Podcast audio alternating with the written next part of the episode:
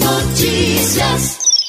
O presidente da República, Jair Bolsonaro, informou hoje que irá criar uma nova sigla e irá convidar por toda esta semana seus aliados mais próximos para mudar de agremiação. Bolsonaro conta com mais de 30 deputados federais e mais de 12 senadores que irão acompanhá-lo para onde ele for. O presidente quer um partido que ele tenha força e decisão e provavelmente vai colocar um dos seus filhos no comando do seu futuro partido.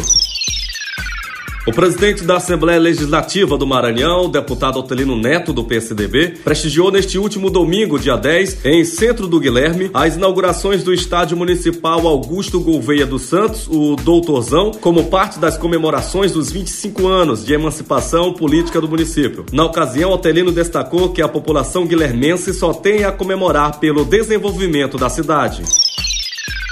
O deputado Zé Neto usou a tribuna para dar destaque à liberdade do ex-presidente Lula na última sexta-feira, dia 8. O parlamentar relembrou o pedido feito pelo ex-presidente em seu discurso após ser solto, de que o povo deve seguir lutando contra os retrocessos do atual governo federal. Inácio comentou ainda que o ministro Sérgio Moro foi imparcial na condenação de Lula, tomando uma decisão política, se utilizando do poder de juiz para tirar Lula da disputa e cumprir um papel, que foi ajudar a eleger Jair Bolsonaro, algo que ficou claro quando Moro assumiu o Ministério da Justiça. Ao fim do seu discurso, Zé Inácio destacou o encontro estadual do PT, que aconteceu no último sábado, dia 9.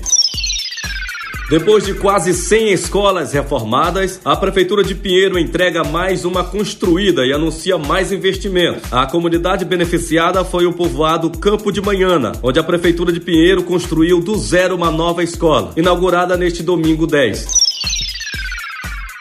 A Polícia Rodoviária Federal de Imperatriz atendeu na tarde desta segunda-feira, dia 11, no quilômetro 238 da rodovia BR-010, no povoado Bananal, um grave acidente envolvendo um caminhão e uma motocicleta. A colisão entre dois veículos resultou na morte de uma pré-adolescente e ferimentos graves da mãe dela, a condutora do veículo de duas rodas. A menina foi identificada como Amanda Santos, nascida no dia 9 de janeiro de 2008. O ICRIM foi acionado e compareceu ao local para conduzir o corpo de Amanda a condutora da moto foi levada para o Hospital Socorrão em Imperatriz e não corre risco de morrer. O condutor do caminhão não se feriu.